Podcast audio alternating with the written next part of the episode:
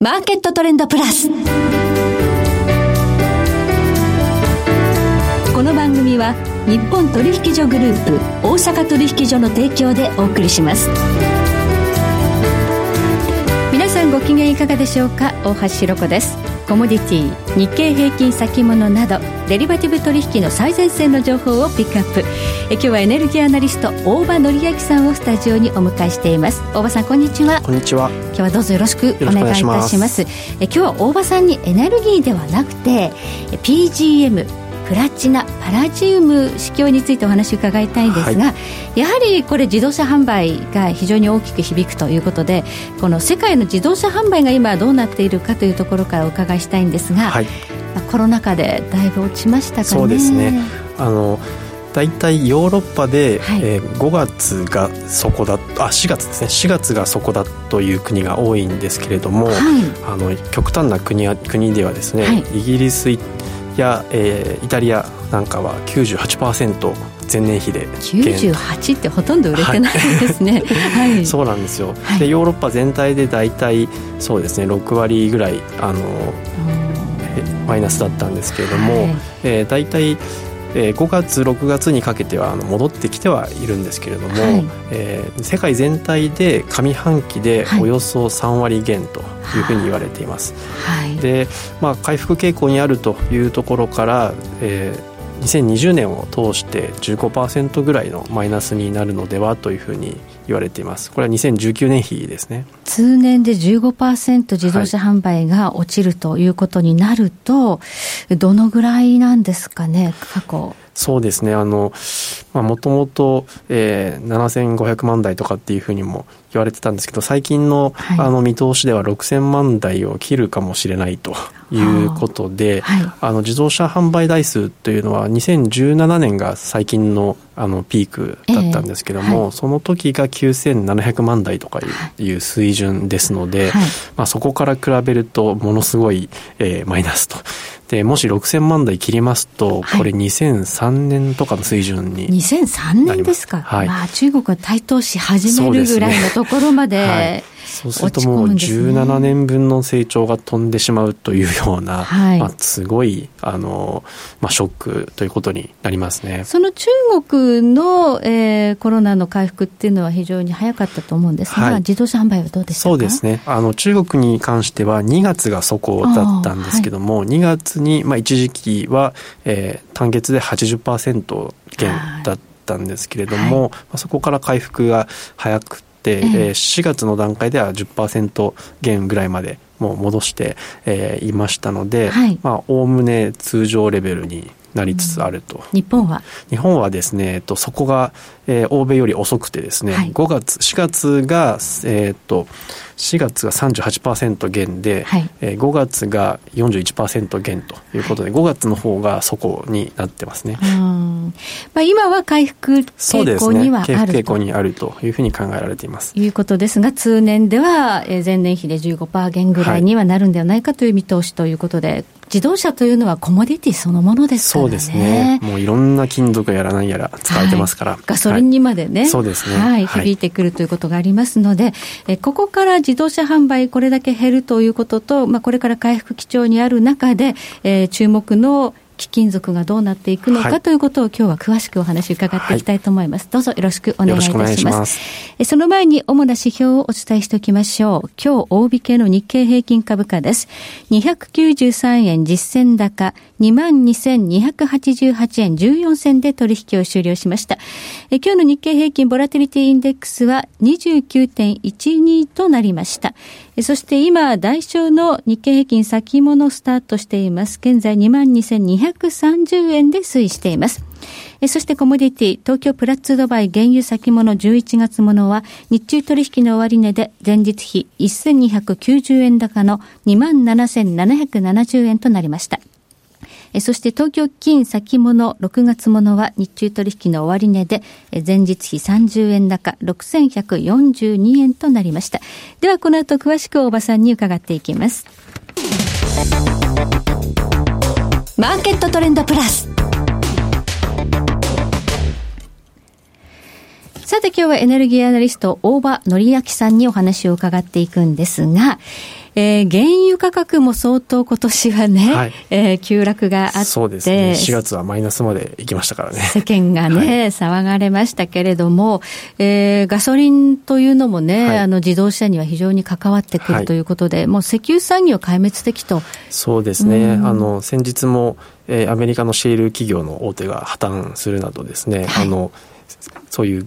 具体的な影響が見えてきていますけども、チェサピークですね。はい、石油産業もまだこれから、あの、壊滅的な影響が出てきていますよね。そうですね、はい、ガソリンの時代終わりだなんていう声も聞かれる中、はい、自動車産業という意味ではどういうことなんでしょうか？はい、あのまあ、こういう事態になってですね、あの特に、えー、ヨーロッパなどの環境志向のあの人たちは、はい、えーこれからもうガソリンの時代は終わりだということで、はい、えー、このコロナによって経済が大きなダメージを受けたところを、はい、まあ、どうせ回復させるんだったらば、はい、環境にいい回復の仕方をしようと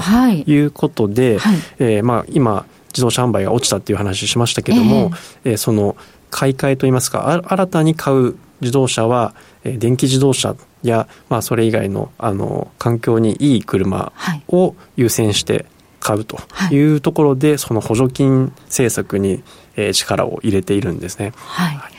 ガソリン車ではなく、はい、電気自動車などにシフトしていこうという政策があるんですか？もともとフランスやイギリスなんかが、はい、あのガソリンディーゼル車の販売禁止っていう政策をもう打ち出してましたね、もともと。はい、はい。いますし、あと EU 全体で2020年度に、はい、えーあの環境規制が厳しくなるカウントをする年が始まるんですね。えーはい、っていうことを受けまして、はい、えー、もともとその予定されていた部分も大きいんですけれども、はい、えー、主要な、えー、マーケットで各国電気自動車やあとプラグインハイブリッド車ですね、はい、に対して、えー、補助金であったりとかあとガソリンやディーゼル車を持っている人が買い替えた場合の買い替えの補助金というものがあってですね、うん、それであの非常に実は、えー、ガソリン車が落ち込む中でですね電気自動車やプラグインハイブリッド車っていうのが実は売れていると。あ売れてるんです全体は落ちてるけれども、はい、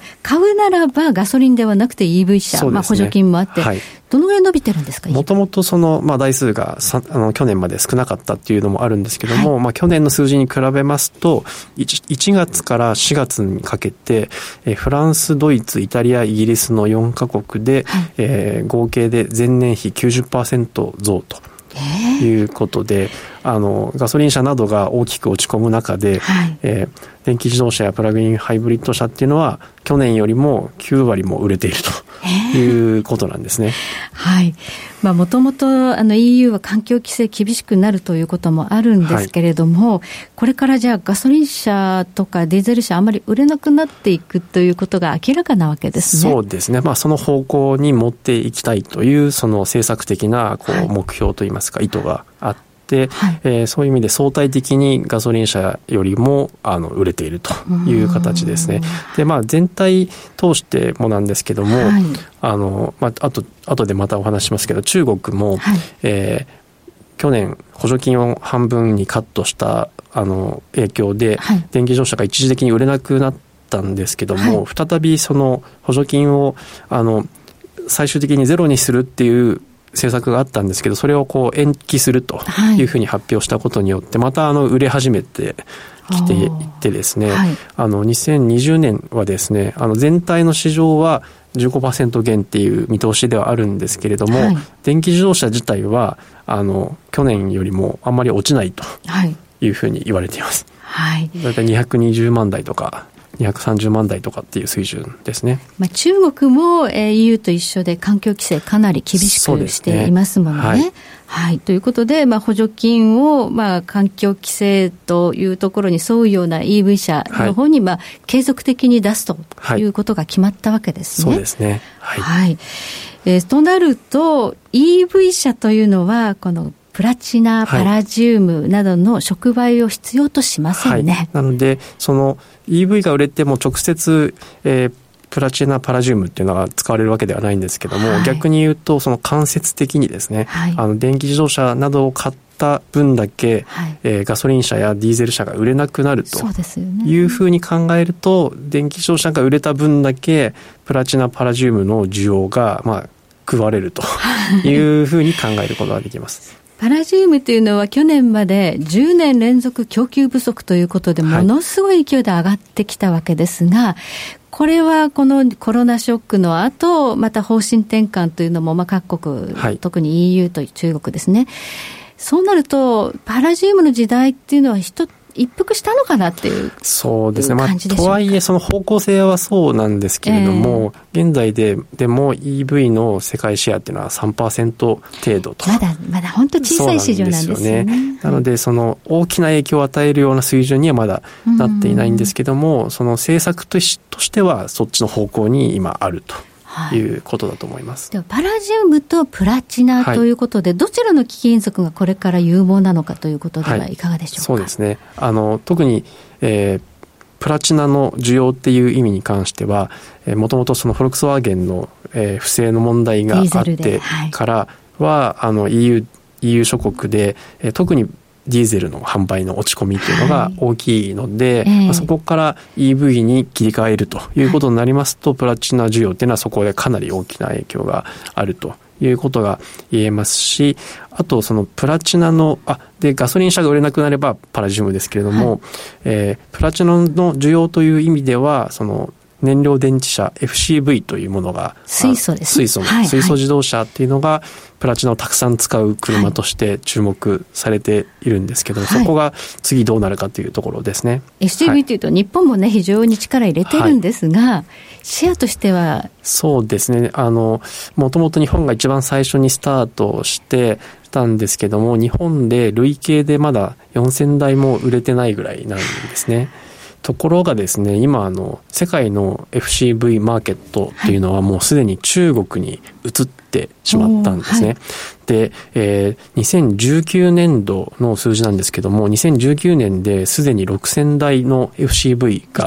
はい、売れていると、中国で。はい、ということで、1年だけでもう日本の累計台数のあの2倍近いぐらいを売ってるわけですね。はい、で、特にその中国というのは、えー、その FCV の中身というのが未来のような車ではなくて、はい、えー、トラックとかバスという商用商業車なんですね、はい、で一般的に多分ですけど大きな車なので、はい、えー、たくさんプラチナを使っているとするとですね、まあ、仮にあの1台あたり 150g 使ってるとすると、はい、6000台売れると900キロっていう。の需要になりますね。はい。で、大体プラチナの消費量が年30トンっていうことなので、はい、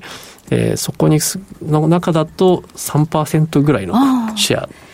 そうすると今後 EV よりも FCV に中国がいかに力を入れていくかって非常に重要なファクターになってくる、ということですね。はいプラチナも面白くなるかもしれない。かもしれない、はい、はい、ありがとうございます。え今日はエネルギーアナリスト大場紀之さんにお話を伺いました。ありがとうございました。ありがとうございました。え来週は元先物オプションディーラー本川裕二さんを迎えいたしまして日経平均の展望を伺ってまいります。それでは全国の皆さんごきげんよう